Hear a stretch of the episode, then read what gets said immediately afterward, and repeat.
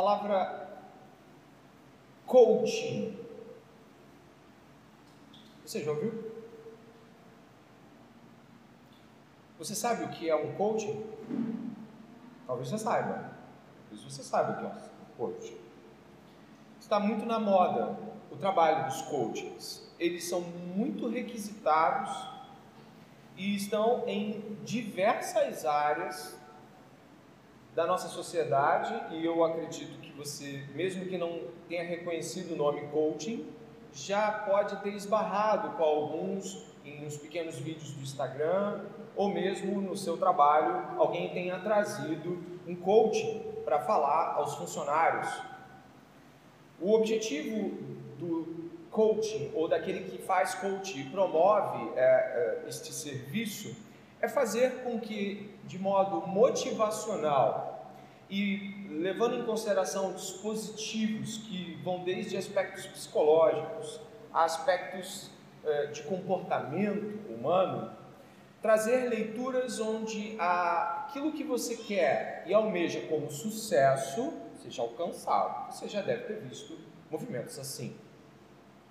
Eu não estou aqui de forma alguma demonizando o trabalho do coach, se obviamente todo o trabalho que, que for feito for feito diante de Deus e tendo como premissa as Escrituras, bom, o Senhor pode ajudar um coach a encontrar o, o ponto certo da sua fala para que não descambe para emocionalismo, motivacionismo barato ou qualquer coisa desse tipo. Mas os coachings que estão desde a área esportiva, área financeira, emagrecimento, nutrição, inteligência emocional, pedagogia, você encontra coaches em todos os lugares, é, em todos os serviços. Eles apontam essa realidade, que você é, pode e deve alcançar os objetivos que traçou como sucesso para a sua vida. Eles também apontam para determinados tipos de atitudes que devem ser tomadas para alcançar esses objetivos. E você tem que pensar grande, você tem que pensar maior do que você está pensando. É, algumas frases que eu já vi em vídeos de coaching, eu já, já ouvi coisas assim, vê se você já ouviu também, tá bom? Uh, quanto mais eu me conheço, mais eu me curo e me potencializo. O Instituto Brasileiro de Coaching tem essa frase no seu site. Outra aqui que eu já vi em um coach usando. Entende a diferença? Essa aqui eu tirei do site, agora essa daqui eu vou dizer. Eu já vi um coach usando essa frase aqui. Se não gosta de alguma coisa, mude ela. Se não pode mudá-la, mude a sua atitude. Não reclame. São frases né, de, de efeito, né? Parece que dá uma engatada na coisa, né? Já vi gente usando até Nietzsche, né? usando o filósofo Nietzsche em frases como, por exemplo, que não provoca a minha morte faz com que eu fique mais forte. E aí você pega uma frase dessa e fala assim, agora vai. Agora não tem como, né? Depois do que eu passei, eu vou ficar mais forte. E você tem um populacho dessas coisas também, né? Aquilo que não me mata me torna mais forte. E o pessoal está balançando a cabeça aí. Já fiz muito coaching, né? É isso? É, e talvez você já tenha acreditado nisso mesmo talvez você já tenha acreditado. Mas quando você observa a vida, não dá para dar um grito no problema e ele some, nem para dentro nem para fora. Experimenta falar palavras positivas, que você vai continuar positivamente arruinado.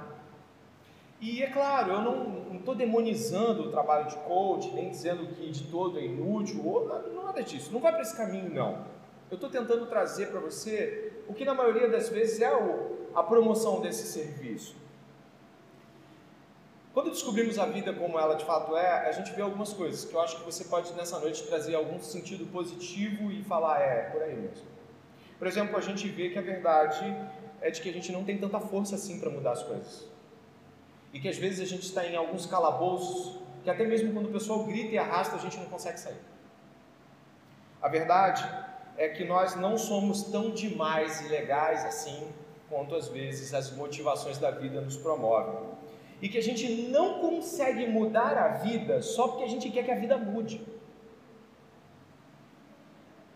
Quando a gente conhece Cristo, acontece uma espécie de coaching inverso. Você vai nas Escrituras E aí você lê as Escrituras. E aí o Espírito Santo fala com você. E ele vai fazendo um coaching inverso, se é que esta expressão pode ser utilizada. Você descobre que você é mal, que você não é nada legal, que na verdade você é uma pessoa muito egoísta, inclinada aos seus prazeres e disposto a muita coisa para que eles continuem lá te ajudando e te deixando bem confortável. A Bíblia diz que a gente é interesseiro e grosseiro. E diz que nós somos capazes de qualquer coisa para alcançar os nossos objetivos, até das coisas mais pérfidas e que somos incrivelmente inclinados ao egoísmo e às conquistas terrenas. Alguém já deve ter tido essa sacada depois de ter lido a Bíblia. Lembra da, da história de John Bunyan, do peregrino de John Bunyan? É, ele é perguntado, né, é, por, por, por, um dos personagens do, do livro, o, Flexível, em outras traduções tem outro nome, mas o Flexível pergunta por que, que você está assim o que aconteceu? Ele tem um fardo nas costas enorme, né? O personagem de John Bunyan, o peregrino, ele tem um baita fardo nas costas, ele anda com a Bíblia assim, né? Até que ele se torna um cristão depois. Mas ele está com um fardo enorme, e aí pergunta para ele: o que, que aconteceu? Por que, que você está com esse fardo nas costas? Aí o, o personagem diz o seguinte: eu li esse livro, e aí veio esse peso enorme nas minhas costas. E não é assim? E o que fazer quando descobrimos que a verdade não é aquilo que as motivações da vida nos apontaram?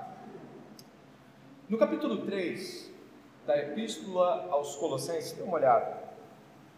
Paulo vai nos apontar de que existe tal coisa como a mente celestial naqueles que foram mortos e ressuscitados em Cristo Jesus. Nós falamos sobre isso.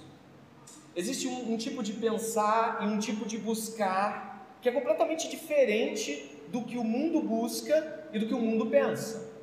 Chamamos de mundo a maneira, o governo, a expressão de toda a realidade ao nosso redor que milita contra Deus. Logo, quando pensamos em, preste atenção na palavra de Deus, quando pensamos em termos de mundo, estamos falando de tudo aquilo que discorda de Deus e é governado pelo príncipe das trevas, Satanás. A realidade que temos é de que o cidadão dos céus, descrito aqui no capítulo 3, do verso 1 ao 4, essa pessoa celestial que ainda mora neste chão, ela pensa completamente diferente. Ela busca completamente diferente. É o que está aqui no verso 1, busquemos as coisas do alto. E, e aqui no verso uh, 4, a esperança da nossa vida é uma esperança de uma vida que ainda há de vir está escondido em Cristo. Ponto. E aí você fala: opa, tem coisa boa vindo, não é? Acho que agora Paulo já me jogou mais para cima. Eu já não sou tão mal assim. Mas aí você encontra o capítulo 3, do verso 5 ao verso 11, e o caldo entorna. O capítulo 3, do verso 5 ao verso 11, diz uma série de coisas, das quais os cristãos genuínos nascidos de novo, mortos em Cristo, nascidos de novo, eles passam a matar, sufocar, afastar. A gente vê aí, dá uma olhada aí no capítulo 3, verso 5, a gente vê impureza sexual, paixões, desejos maus, avarém, avareza, idolatria, ira, impaciência, maldade, blasfêmia, linguagem obscena, mentira no verso 9. Essa lista podre de Paulo pode ser aquela assim: ufa, já deixei tudo isso para trás. A euforia do começo da jornada do cristianismo pode fazer parecer que as coisas realmente ficaram tão para trás assim. Mas depois que a palavra de Deus vai entrando um pouco mais e vai revelando um pouco mais de quem de fato nós somos, a gente vai perceber que tem muita coisa que ainda ficou. E aí Paulo vai dizer: você tem que matar isso. Você não morreu? Mostra que você morreu agora matando isso. É a parte de Adão que não morre senão por santificação gradual, lenta e dolorosa. E aí, de novo, depois que eu olho para essa lista da maldade, eu falo: Pô, mas eu minto. Mas eu tenho problema com pornografia. Eu sou irado e machuco pessoas. Você começa a olhar para isso tudo aqui. E aí você, de novo, fica lá, e agora? De novo o coach inverso, né? Você leu se animou um pouco, eu nasci de novo, glória a Deus, e aí de novo a Bíblia fala, mas tem coisa aí dentro, tem coisa que tem que abandonar. Então, o que nós vamos ouvir Paulo falando não é exatamente um você é bom, tem coisa boa dentro de você. Aposte nisso, você é maior do que pensa. Não, ele desbarata todas as nossas defesas, nos mostra que somos extremamente maus e sujos. E depois? O que, que acontece depois? Ele diz que a gente deve abandonar tudo isso, matar tudo isso. Aí você pensa, né? Na primeira ordem e fala assim: ok, se a primeira ordem é sufocar e matar tudo isso, pronto, está sufocado e matado. Mas não tem só a primeira ordem, tem a segunda. Então você vai encontrar do verso 5 até o verso 11 a ordem de sufoque, mate o pecado, mortifique o pecado, não dê espaço para o pecado. E do verso 12 até o verso 17 a segunda ordem. A primeira, eu repito, mortifiquem seus pecados, não deem espaço para nenhum deles. E a segunda ordem é maravilhosa. Ele está apontando de que nós precisamos, depois disso, ou conjuntamente com isso, saber quem somos em Deus, saber quem somos para Deus, porque não basta mortificar o pecado, os cristãos não vencem suas batalhas apenas descobrindo seus pecados, eles também as vencem descobrindo seus pecados em companhia de Deus, sabendo quem são para Deus, sabendo o que são em Deus e como Deus os vê. Você já deve ter ouvido falar de muita gente que foi destruída ao longo da vida por palavras duras de pai e mãe. Já ouviu falar disso? Meu pai disse isso quando eu tinha sete anos, eu nunca mais consegui sair dessa. Você lembra disso? Já deve ter ouvido isso. Não, porque a minha mãe, ela me rejeitou e eu, enfim. Não, porque o meu cônjuge, ele me furou e entende? Você já ouviu essas coisas? E Paulo sabe muito bem que existe um aspecto que é luta contra o pecado. E existe um outro aspecto é caramba, eu sou tão mal, feio, terrível, sujo. Quem pode me querer assim? Eu sou tão depravado que se essas pessoas soubessem quem eu sou, eu sairia daqui correndo. E aí ele vai para o outro lado, que tem que andar junto com a mortificação de pecados. Quem você é em Deus. O que você é para Deus. E sem essas duas coisas você não vence pecados. E também não vive uma vida diante de Deus. E sabendo dessas coisas, Paulo sabe que a afirmação de palavras faz muito sentido para as realidades de segurança que os nossos corações têm. Você já viu ele tratando de Tito, meu verdadeiro filho? Depois vamos pôr em ordem, vamos colocar algumas coisas. Ele chega para Timóteo na carta e diz: Timóteo, meu filho. Depois, Timóteo, acorda. Porque Paulo sabe bem que a nossa mente, quando ela é sacudida por afirmativas pecaminosas acerca de nós, ou mesmo quando somos corrigidos continuamente, continuamente, às vezes chega um momento que a gente não acha mais que é alguma coisa, e a gente nem sabe se é amado. E aqui Paulo está fazendo algo magnífico. Ele está dizendo: você é cidadão do céu, mas você é um tremendo de um pecador. E agora, Paulo, com que, que eu fico? Fico com o que Deus diz a seu respeito e continue mortificando os pecados. E nós vamos então, a partir deste prólogo, ou seja, desta abertura, sem motivacionais, sem nada muito, oh, vamos, não, vamos ver o que Deus tem para fazer e resgatar gente confusa como eu e talvez como você. Gente que se perde dentro de si mesmo, como eu e talvez como você. Mas talvez gente que veio aqui e não é cristão, e que hoje vai ver a beleza de Deus e vai estar constrangido diante desta beleza magnífica e surpreendente. Começamos no nosso texto fazendo uma divisão extremamente. Você vai dizer assim: que, que divisão é esta, pastor? A divisão de estudo do nosso texto é verso 11 e verso 12, até metade do 12, e depois metade do 12 até o 17. Você vai entender. Tá bom? Você vai entender. Verso 11 e verso 12 dizem assim: Aqui não pode haver mais grego e judeu, circuncisão incircuncisão, bárbaro, cito, escravo, livre, mas Cristo é tudo e está em todos. Portanto, como eleitos de Deus, santos e amados, revistam-se de profunda compaixão, de bondade, de humildade, de mansidão e de paciência. Mas eu vou só até santos e amados. O que, que acontece aqui? O verso 11, preste bem atenção na palavra de Deus. Preste bem atenção. O verso 11 vai estar trazendo pessoas que têm uma cultura muito diversa, e que podendo olhar umas para as outras devem pensar: puxa vida, o judeu tem, o judeu tem uma, uma estrutura de fé de décadas, eles não podem estar, eles estão mais à frente da gente. Nós eles sabem as leis, eles sabem as esperanças que Deus deu para eles. Eu sou só um bárbaro que estou chegando agora para Jesus. Então Paulo os une para dizer que as promessas de vitória sobre o pecado vão estar diante de todos. E aqui eu digo mais para aqueles que nasceram em lares onde o cristianismo já foi implementado desde a sua base, para aqueles que vieram de religiões completamente distantes da fé cristã, não importa. Nesta noite, não importa a cultura, origem ou mesmo ato depreciatório que alguém já tenha dito para você, Cristo é tudo e está em todos aqueles que nesta noite creem nele e creem na eficácia do poder do Espírito Santo para combater pecados e transformar pessoas. E eu creio nisso e eu espero que você também creia.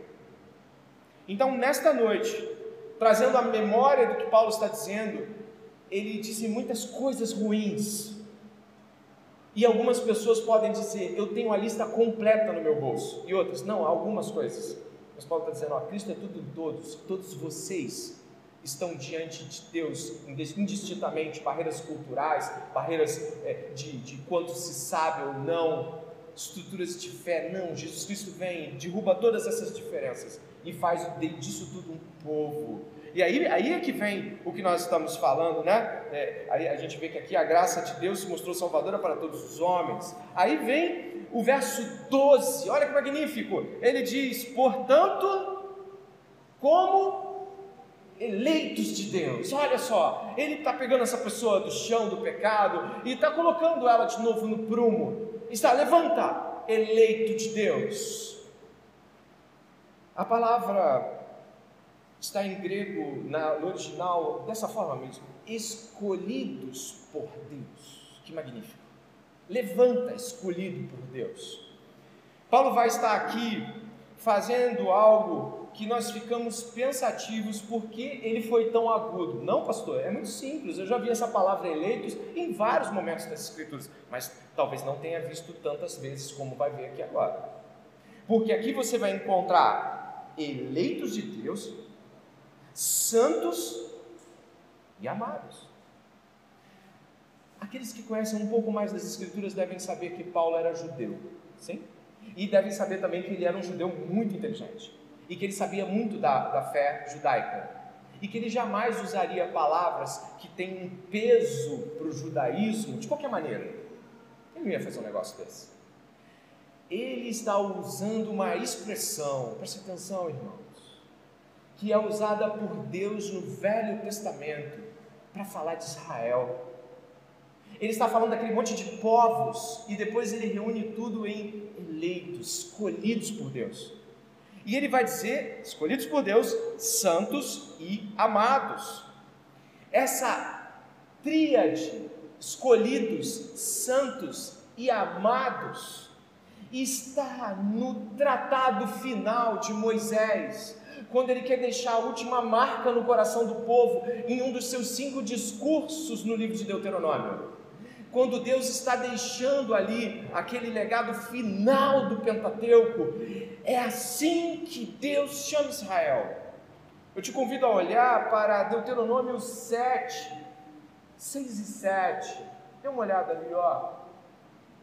Você pode ler comigo, por favor. porque vocês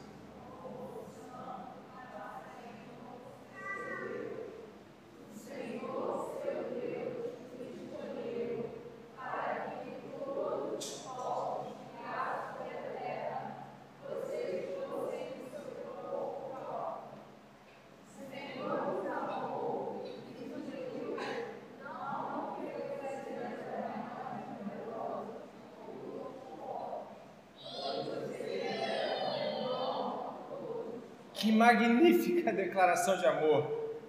Que magnífica expressão do amor de Deus! Você identificou as três palavras no texto? Tenho certeza que sim. Povo santo, povo escolhido, povo amado. Paulo sabe muito bem que a expressão eleitos de Deus, escolhidos de Deus, é uma expressão muito cara e de que quando ele aplica essa expressão, ele precisa levantar a conexão com tudo que ele sabe que eleito significa. Só que aqui ele vai além das nossas expectativas de eleitos. Ele vai fazer o, o escopo completo desses eleitos. Repare aqui, esses eleitos são escolhidos. Olha que coisa magnífica, apesar de muitos. Olha que está o texto aqui. Tem muitos povos ao redor, mas eles foram escolhidos por Deus. Esses eleitos foram escolhidos para serem amados. Não é só escolher para deixar ali, agora é meu. Não, é escolher para aplicar amor. E eles são escolhidos sem que nada admirável houvesse neles. É desse contexto que Paulo tira a expressão que você lê em Colossenses. Você foi escolhido por Cristo? Você é salvo por Jesus? Diferente de como escolhemos as coisas e escolhemos o melhor. Escolhemos o que mais nos agrada. Escolhemos aquilo que funciona. Escolhemos aquilo que é bom aos nossos olhos. Deus não faz assim. E confunde a, a nossa própria mente ao escolher o que nada tem a lhe oferecer. É assim que chegamos diante de Deus e é assim que permanecemos para sempre diante de Deus. Mas existe algo interessante aqui. Paulo trouxe uma lista de pecados muito duros de se confrontar. Depois ele diz: Mas Jesus Cristo é tudo em todos. E depois ele diz: Eleitos de Deus, santos e amados. Ele está chamando as pessoas para aquilo que elas são em Deus. Hoje, nesta noite, nós somos chamados por Deus eleitos em Deus para ser amados por Deus. Eu mantenho aqui a minha Bíblia presa em Colossenses e te convido a olhar para os versículos ao redor deste em Deuteronômio. O quinto livro da sua Bíblia. Dê uma olhada, por favor, em Deuteronômio, lá no capítulo 7.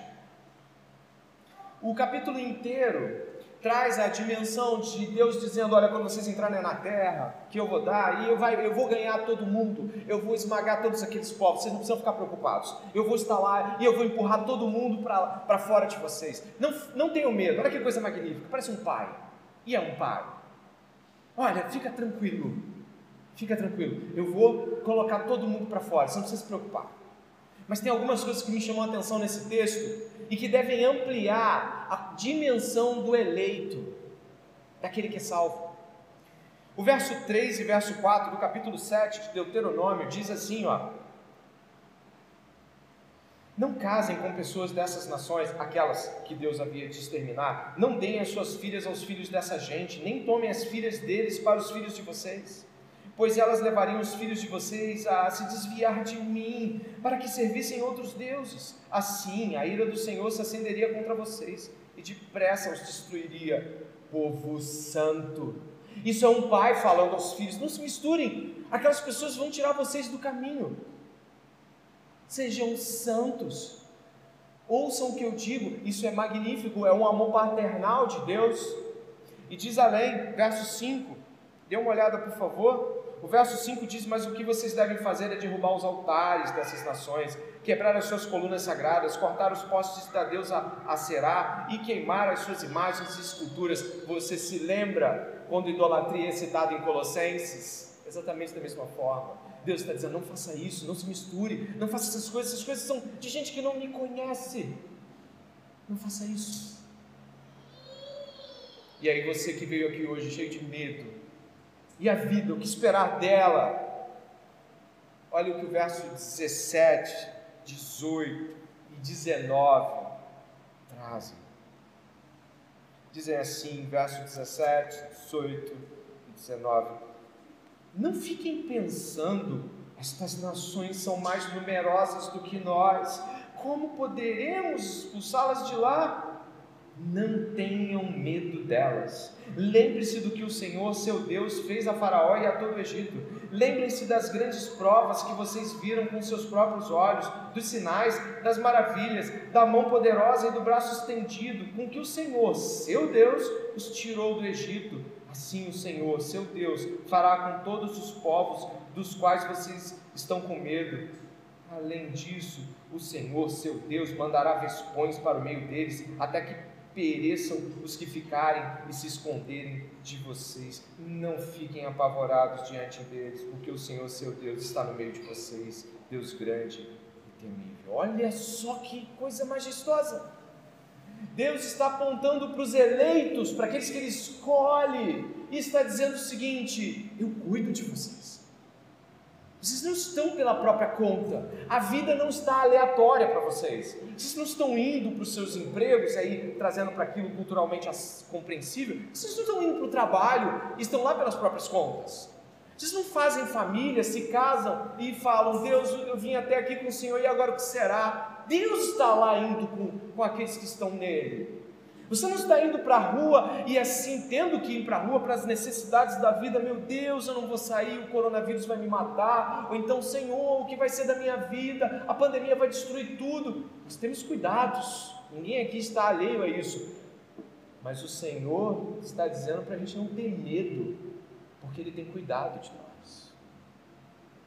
É isso mesmo que Pedro fala na sua epístola quando eh, aquelas pessoas estão muito preocupadas, as perseguições se abatem, as realidades estão oprimindo-as, e olha o que Deus disse, portanto, complete, fale em voz alta, por favor. Humilhem-se debaixo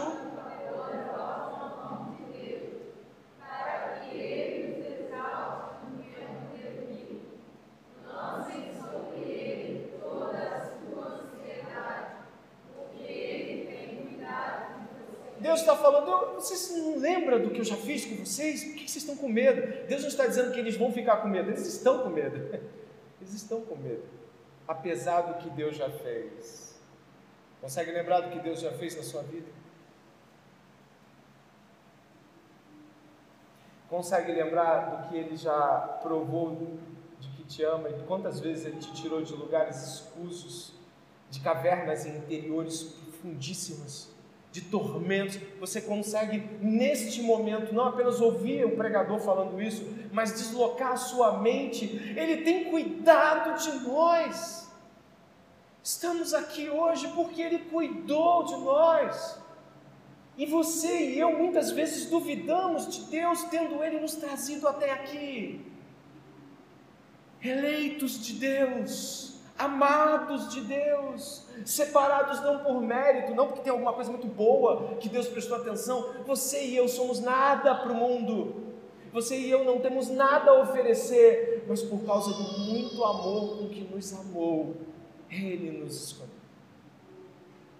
É assim que um eleito se sente. Eu vou lhe dar uma palavra: amado.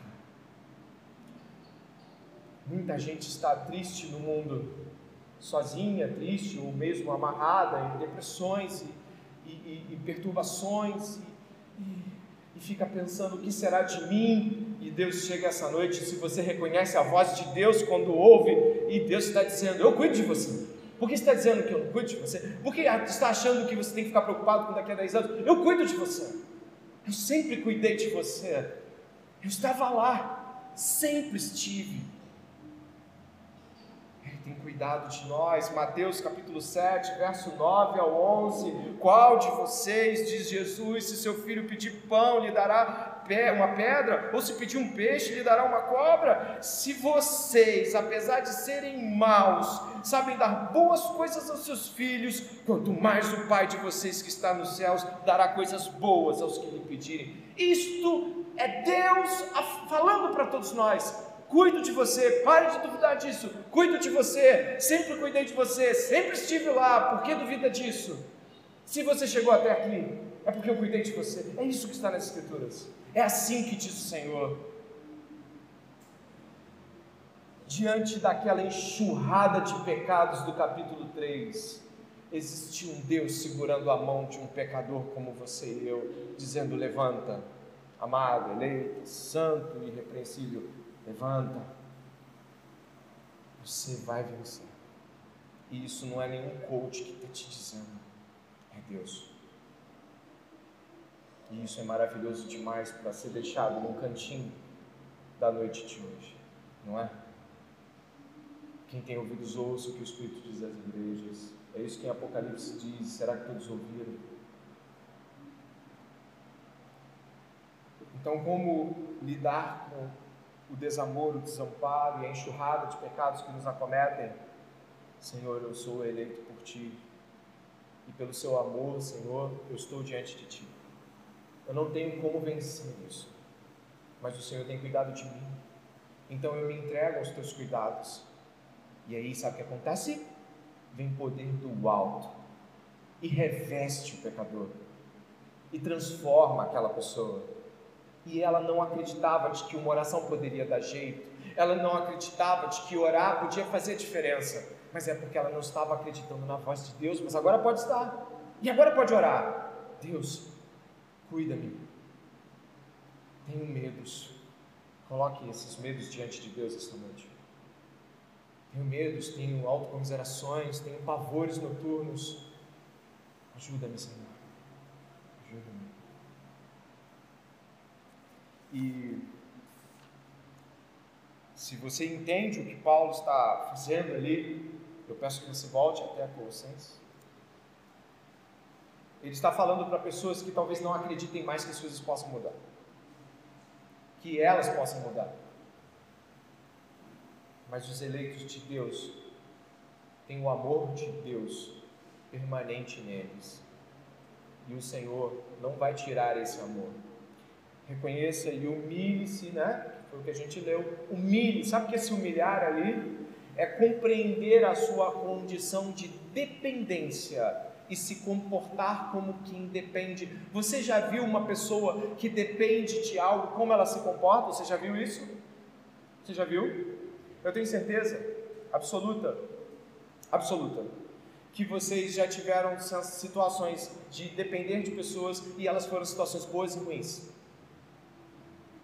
Eu, eu me lembro uh, uma vez, eu me lembro uma vez que estava chovendo muito e eu e minha esposa estávamos com nossas duas crianças e a gente estava indo para o ponto de ônibus, sabe?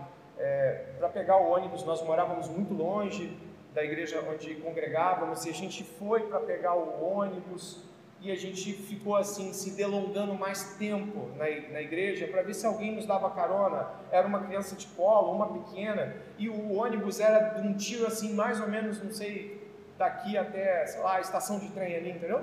E eu falei, caramba, vai ser pesado isso, vamos, vamos lá. E vamos esperar um pouco, porque tinha pessoas que inclusive também moravam naquela mesma proximidade ou no caminho. Eu falei, alguém, poxa, a gente já não tem mais cara de pedir, vamos ver se alguém dá um aceno, né? Então as pessoas foram saindo, foram saindo, foram saindo, foram saindo, foram saindo, foram saindo, foram saindo, foram saindo. E a gente foi ficando, eu meu Deus do céu.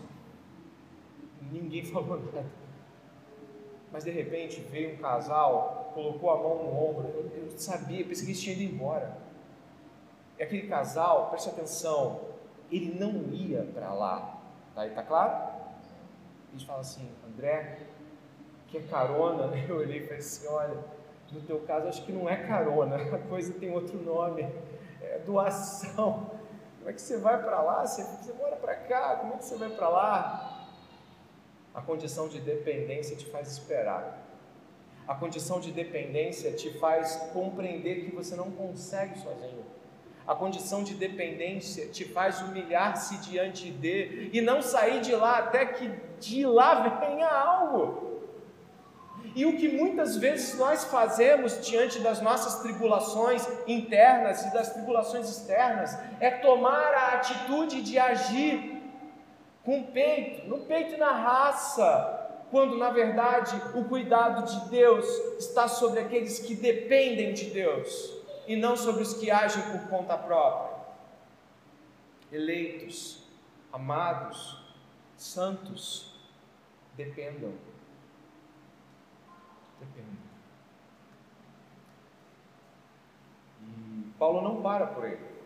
Se por um lado ele vai dizer, vocês são eleitos, por outro lado ele vai dizer, façam algumas coisas que eleitos fazem.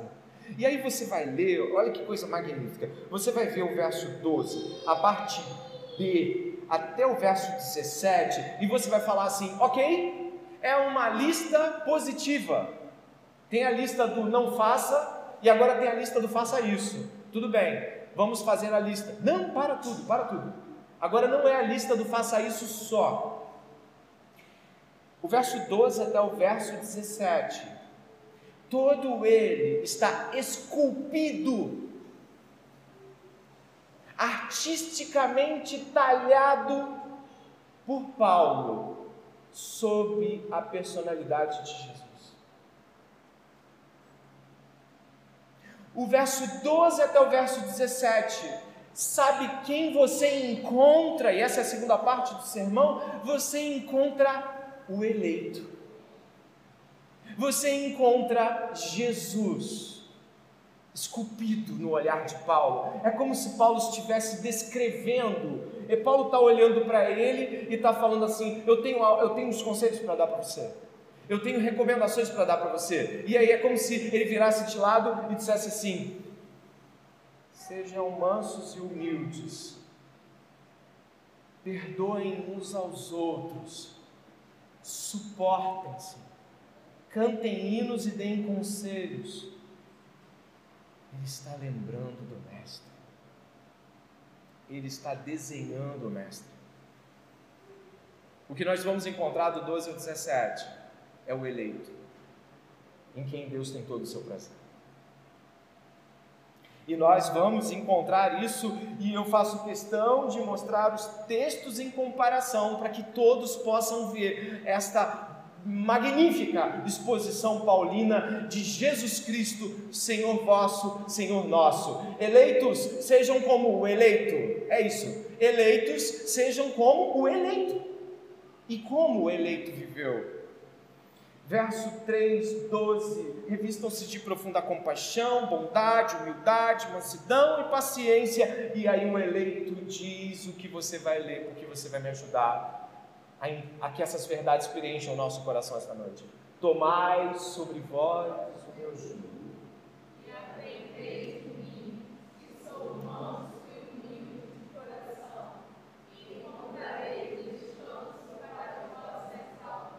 o. Oh! O eleito manso e humilde. Almas cansadas estão sedentas de algo. Talvez você esteja cansado esta noite e esteja esperando que Deus lhe diga algo para que o seu cansaço acabe. Talvez você esteja cansado falando, me dê uma fórmula. Não sou coach, nem Jesus é. E o que você encontra aqui em Mateus 11, 29?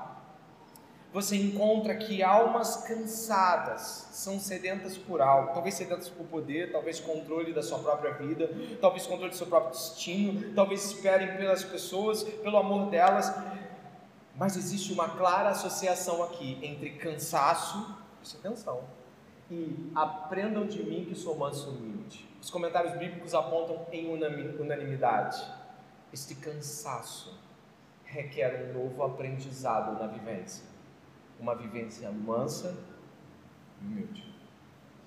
O seu cansaço está em contraposição à vivência e aprendizado de Jesus. O que ele está dizendo é o seguinte: eu não estou cansado como vocês.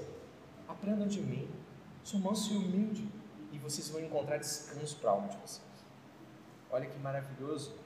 Jesus está dizendo que o segredo do, do descansar não está em muito ou pouco trabalho, muitos ou poucos problemas. Jesus tinha muitos problemas, muitos perseguidores, muita gente contra ele, família contra ele, fariseus contra ele, o mundo contra Jesus. Jesus venceu o mundo, ele diz. O mundo estava contra Jesus. Tá era muito mais do que você e eu conseguimos ver com os nossos olhos. O mundo contra ele. Ele estava dizendo: Mas eu tenho paz. Eu não estou desesperado. Eu sou um homem manso e humilde. E eu tenho descanso. E você que está cansado esta noite, precisa aprender com Jesus a ser manso e humilde.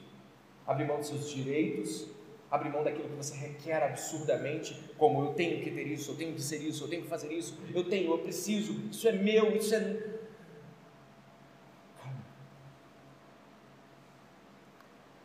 A humildade, li certa vez num livro, é abrir mão dos direitos, mesmo sabendo que poderia fazê-los, tê-los, requistá-los. Se esta noite você está cansado, Jesus, o eleito do nosso Pai, nos chama a agirmos como eleitos e descansarmos nele em mansidão e humildade. Talvez você nunca tenha imaginado que seus problemas de afadigamento, de estresse, de desespero, de cansaço da vida não presta, sejam sobre isso. Larga o controle da vida e deixa na mão do Mestre. A segunda parte, o verso 13, suportem-se uns aos outros e perdoem-se mutuamente, nós vamos encontrar também. Está havendo uma ordem para nós, não é? A, a, ordem é muito clara: suportem-se. A primeira ordem é revistam-se. Afinal, ele pediu que nós nos despíssemos da roupa da maldade, nos versículos da semana retrasada, e agora ele está dizendo: agora se vista. E agora, suporte. Verso 13 diz: suportem-se uns aos outros. É só você olhar sua Bíblia, não precisa ler em voz alta, e perdoem-se mutuamente caso alguém tenha motivo de queixa contra outra pessoa. Assim como o Senhor perdoou vocês, perdoem também uns aos outros. Olha o que Hebreus 12, 2 ao 4 vai dizer, e você lê, por favor, em voz alta, é palavra de Deus para a sua vida. Olhando firmemente para o Autor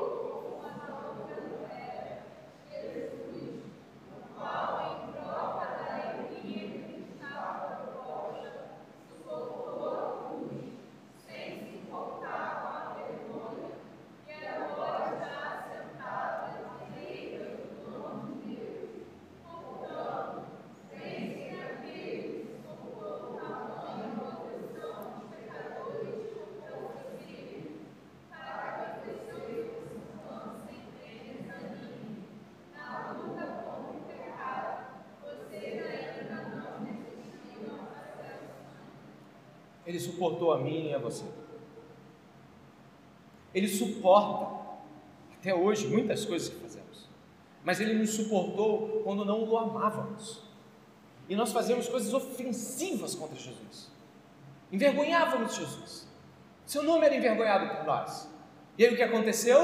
Ele suportou e ele estava olhando para algo maior quando suportou toda a vergonha dos nossos pecados. Ele estava olhando para um benefício inigualável que o Pai daria a ele e a nós. E ele suportou, porque ele não viu que, bom, eu vou suportar porque talvez semana que vem passe. Eu vou suportar porque todo mundo que está fazendo isso vai mudar de nada disso. Jesus não suportou porque coisas nesse tempo o trariam benefícios. Jesus não suportou porque as pessoas iam ficar boazinhas depois logo. Não! Ele suportou porque havia promessas do Pai quanto à alegria e, gozo e vitórias indizíveis. Suportamos uns aos outros, não na expectativa de que a pessoa amanhã se torne menos insuportável. Não, nós suportamos uns aos outros e suportamos os de fora, aqueles que não têm Cristo Jesus, porque existe uma promessa para isso. E a promessa é de que se nós sustentarmos o nosso testemunho de fé e perseverarmos até o fim, diz o livro de Apocalipse, seremos salvos. E por mais que você pense assim, nossa, mas tem gente, pastor, que não dá. Dá sim. É porque muitas vezes o que a gente quer não é só suportar, é que venha logo a recompensa por suportar. A gente não quer só suportar, a gente quer o alívio imediato. Isso não é cristianismo, isso não é evangelho. Jesus suportou dores, ofensas e vergonha indizível quando nós estamos diante da posição igual a de Jesus, que nós fazemos muitas vezes, é tentar fugir da oposição. O verso 14, a nossa jornada cristológica e cristocêntrica continua. Acima de tudo isto, porém, esteja o amor, que é o vínculo da perfeição. João 15, 12, 13. Meu mandamento é este: amem-se uns aos outros como eu os amei. Ninguém tem maior amor do que aquele que dá a vida pelos seus amigos. Amor é uma atitude, isso vai escandalizá-lo, mas precisa ser assim. O amor é uma atitude unilateral. A comunhão não, é de um lado para o outro. Mas o amor é eu vou para eu, eu vou na sua direção, mas é só. Não há nada que haja na tua direção para mim. Não há necessidade disso para ser amor. Jesus nos amou primeiro. E não amou primeiro e veio logo comunhão, ou seja, nossa, Jesus se entrega na cruz, está todo mundo salvo ao mesmo tempo, cai uma espécie de raio no mundo e todo mundo é salvo. Não, Ele nos ama primeiro. E nós vamos revelando a sua salvação gloriosa ao longo de milênios. E quantos de nós, como eu, vivi 28 anos da minha vida afrontando Jesus, e Ele já tinha dado a vida por mim. Ele me amou primeiro. Cuidado, talvez você não esteja suportando alguns relacionamentos porque o que você quer não é amar, é ter comunhão e correspondência. A ordem de Jesus é que devemos amar a todas as pessoas. E devemos fazer isso de tal forma que reconheçamos que a nossa grande recompensa é ser como Jesus amar como ele amou, suportar como ele suportou. Porque lá em cima, as obras aqui feitas em nome de Jesus não serão jogadas ao léu. O Senhor vai nos mostrar tudo aquilo que em nome dele fizemos. Existe galardão e alguns crentes parecem rejeitar essa doutrina como se estivessem falando de méritos. Convenhamos, não sabemos o que é o galardão, mas sabemos que ele existe as recompensas celestiais não são nada do que esperamos certamente. Eu já deixo até essa pista para nós. Eu acho que não é nada do que a gente espera aqui, porque tudo que a maior parte das coisas que a gente espera aqui, a gente espera parecido com o que a gente espera do mundo e das pessoas. Eu peço que você esta noite possa reconfigurar a sua vida pelo amor de Jesus. Verso 15 que a paz de Cristo seja o árbitro no coração de vocês, pois foi para essa paz que vocês foram chamados em um só corpo, e sejam agradecidos. O verso 15 nos traz algumas realidades bíblicas extremamente profundas. Em Lucas 22, 19, Jesus diz: tomando pão, havendo dado graças, o partiu e serviu aos discípulos, recomendando: Isso é o meu corpo oferecido em favor de vós. Fazei isto em memória de mim. Quando nós lemos que fomos chamados a um só corpo como igreja, nós lembramos de que isso foi feito com preço de sangue. Isso custou muito. Quando eu e você estamos recebendo presentes, e depois, às vezes, quando descobrimos que eles custaram muito para aquela pessoa, custaram que ela vendesse algumas coisas, custaram que ela se desfizesse de coisas preciosas, a gente fica penalizado até. A gente fala: Meu Deus, essa pessoa não tinha dinheiro para fazer isso, como ela fez isso? E nós ficamos assim, cada vez mais envergonhados. Por quê? Porque nós começamos a ver que aquilo que a gente achava que era valoroso é muito mais valoroso. Agora, o sangue de um homem justo nos deu a redenção para que pudéssemos viver como igreja. Por que será que brigamos e nos ferimos tanto se o preço de sangue de Jesus foi extremamente mais valoroso do que nossas justiças próprias, miseráveis? Deveríamos acabar com nossas inimizades agora, pondo um ponto final e dizer: chega, esse negócio de cobrar das pessoas que elas sejam perfeitas, isso não tem nada a ver com o que Jesus fez comigo. Eu preciso perdoar, eu preciso amar. E ainda assim, nunca vou fazer em retribuição o que podemos dar ao Senhor pelos benefícios que tem nos concedido não é sobre retribuir, é sobre honrar. E João 14, 27, como o texto está falando, a paz de Cristo, diz assim: Deixo a paz a vocês, a minha paz dou a vocês, não a dou como o mundo a dá, não se turbe o seu coração, nem tenham medo. A paz de Jesus, circunstancial, a paz de Jesus independe de saúde ou doença nossa, emprego ou desemprego. A paz de Jesus independe se temos ou não os sonhos completados. A paz de Jesus não tem nada a ver com casar-se ou não, ter filhos ou não, ter dinheiro ou não, viajar ou não. A paz de Jesus não se estabelece em conquistas, avanços ou quaisquer coisas que você possa dizer, agora eu estou em paz. Então, peraí, se você fez alguma coisa para estar em paz, não é a paz de Cristo que você fez, você está falando de outra coisa, traz tranquilidade, pô, paguei essa conta, estou mais aliviado. Não vem colocar esta paz de Jesus, porque a paz que o mundo não pode te roubar, ela também não pode ser conseguida por uma obra tua. A paz de Jesus foi conquistada na cruz do Calvário, porque nós estávamos em inimizade contra Deus e éramos inimigos de Deus quanto ao entendimento e tolos avançando contra Deus como se tipo, pudéssemos fazer alguma coisa contra Ele. Batíamos no peito e dizíamos: Não, quando eu quiser eu mudo de vida, quando eu quiser eu consigo. E, e você vai ver: Olha, eu estou meio assim parado com Deus, mas isso é uma coisa momentânea. Isso não existe. Dependemos de Deus para cada coisa. E se Ele não fosse bom como é, não tinha chance para ninguém.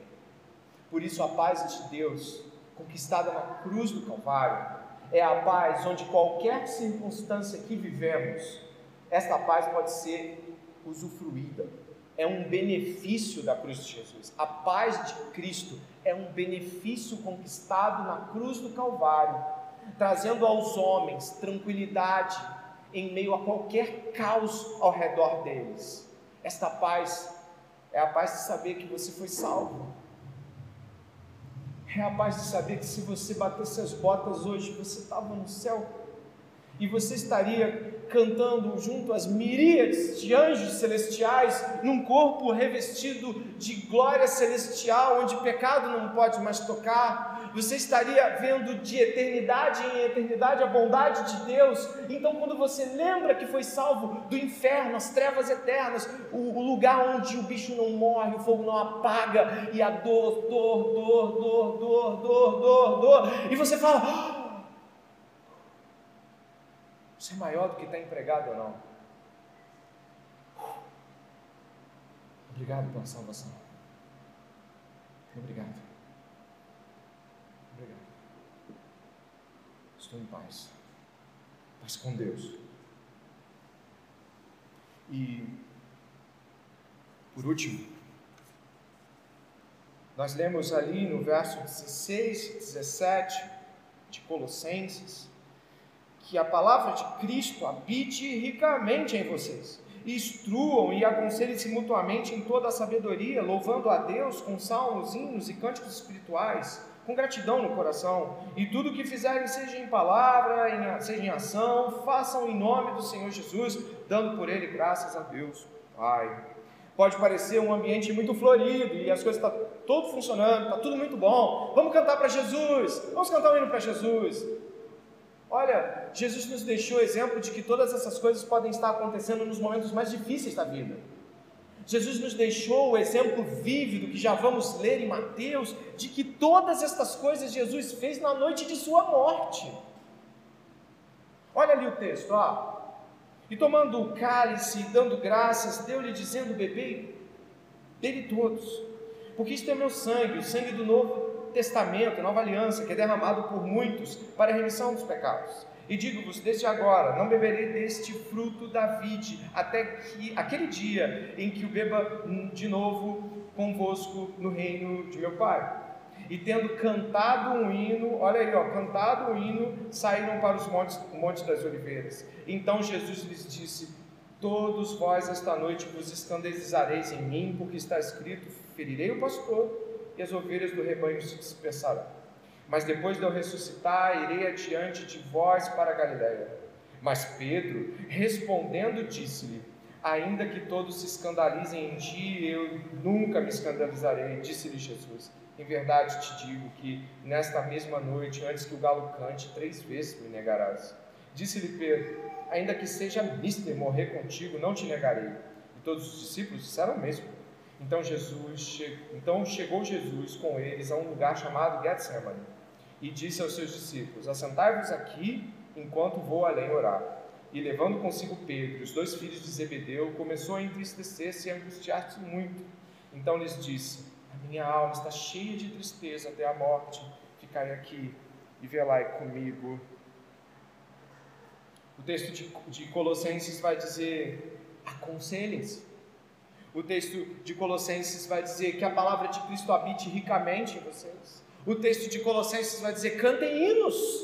O texto de Colossenses vai, vai dizer tudo aquilo que Jesus fez na noite em que foi traído. Que tipo de momento estamos esperando, tão especial, para aplicarmos a doutrina que acabamos de ouvir?